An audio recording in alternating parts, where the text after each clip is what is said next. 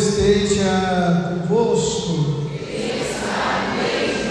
Proclamação do Evangelho de Jesus Cristo, segundo João.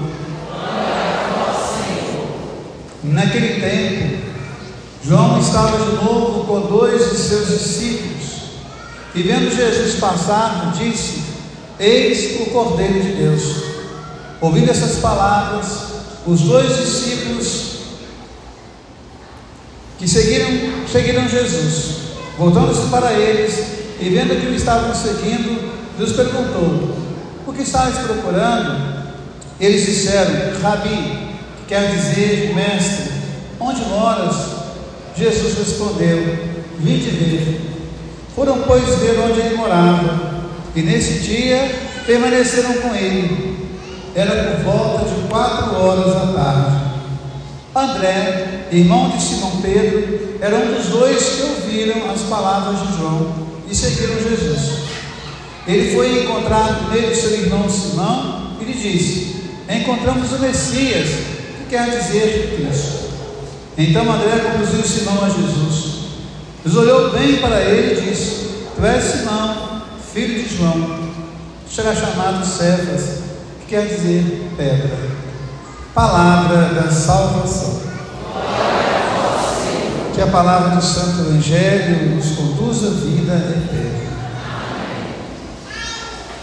Minha irmã e meu irmão, quando nós olhamos a história do povo de Deus, a história do povo de Deus é uma história cheia de memórias.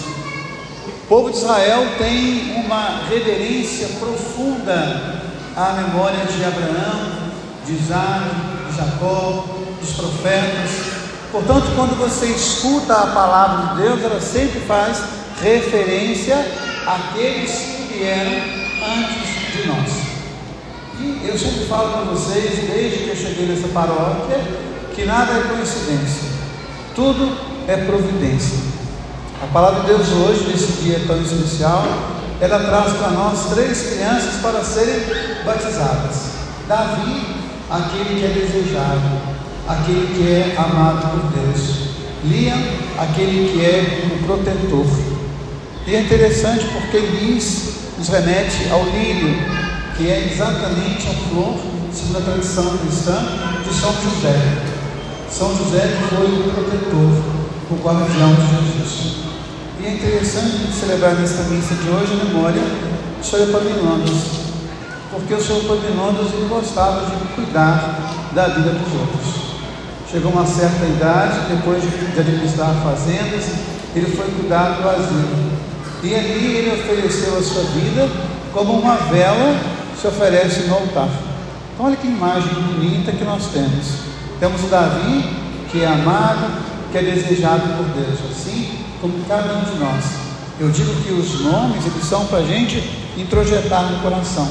Assim como nós aderimos ao nome de cristãos, porque nós somos ligados a Cristo, que nós vamos nos aderir também ao nome Davi. Sejamos sempre amados por Deus. Ter sempre essa consciência. Não importa o caminho, não importa por onde você andou, você sempre será o amado de Deus, amado de Deus. E nós precisamos ser também aqueles que cuidam da vida dos outros, uma luz, um protetor, uma flor de vinho. Nós fazemos comunhão. Então, trazendo essa memória, eu trago para vocês hoje a palavra de Deus, o livro de Samuel. Quem conhece a história de Samuel sabe como que Deus é maravilhoso. A mãe de Samuel já era de uma certa idade. Ela era casada com Eucana e Eucana tinha uma outra esposa. A outra esposa tinha filhos, Ana não tinha. Então ela vai ao templo um dia e ela começa a rezar. E a oração dessa mulher é tão forte, mas tão profunda, que chega um momento em que ela começa a chorar. Todo mundo vai embora, e ela continua em lágrimas. O profeta, ele vendo isso, ele entende que ela está embriagada e vai chamar a atenção dela.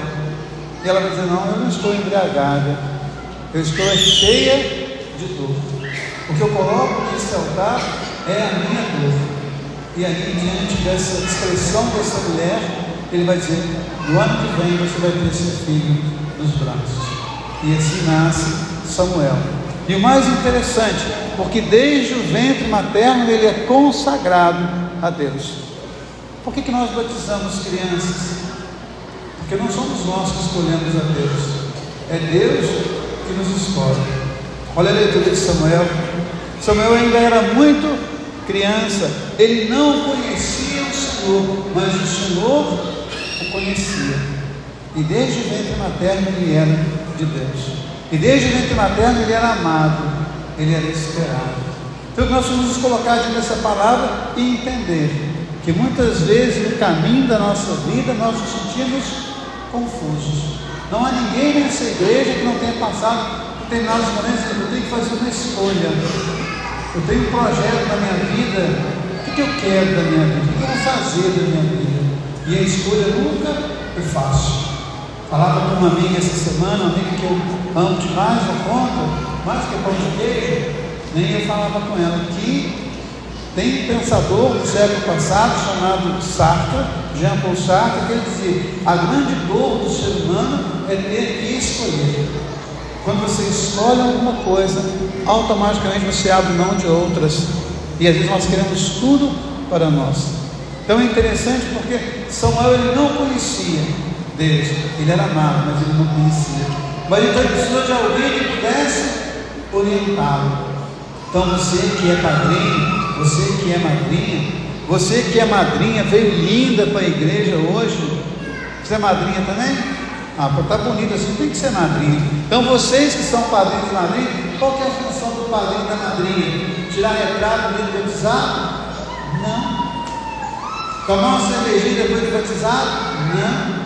A missão do padrinho e da madrinha é: eu tenho compromisso com essa criança, assim como Eli teve compromisso com Samuel. Eu tenho compromisso de educar na fé esta criança.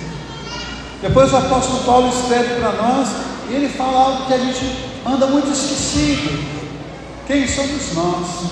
Ele vai dizer: nós somos o santuário de Deus. Vocês ignoram que vocês são o templo do Espírito Santo? Falava isso na missa que é outro dia. Se alguém chega na sua casa, muitas vezes, fala monte de besteira. Na sua casa, muitas vezes, não há respeito.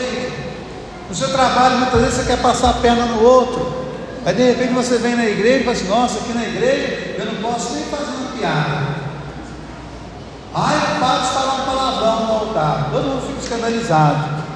Mas é interessante, porque muito mais do que esse templo aqui é o templo da sua vida. E nós muitas vezes respeitamos esse templo. E nós muitas vezes aceitamos ser subjugados. E nós vezes aceitamos a opressão. Então é interessante o que a palavra diz. Não ignorais que vós sois o templo do Espírito Santo. Não ignorais que vós sois a casa de Deus. Depois eu trago para vocês o salmo. Né? Eu tenho uma, uma amiga também que sempre fala sobre esperançar. E olha que expressão bonita. Esperando, eu esperei no Senhor. Quem espera no Senhor age em nome do Senhor. Isso é esperança. Porque esperança é diferente de ficar parado. Esperança é eu estou construindo aquilo que meu coração deseja. Você, por exemplo, quando ficou sabendo que ia ser pai do Liam e Pagnone, você começou a preparar o seu coração. Tem que preparar minha casa, tem que preparar meu coração, tem que preparar minha vida, porque aquele que vem é desejado. Vocês quando se viram gratos da a mesma coisa. Eu tenho que preparar minha casa, meu coração, a minha vida, porque uma criança muda a vida de uma pessoa. Eu estava na porta da igreja, chegou o Francisco, né? Que era um rapaz forte, guerreiro, ele chegou na igreja disse: Ó, você está cansado, hein? Mas, meu filho, para de você nascer, o que você quer? Desse jeito, né? Então você, Buda, tanto esperou esse Davi.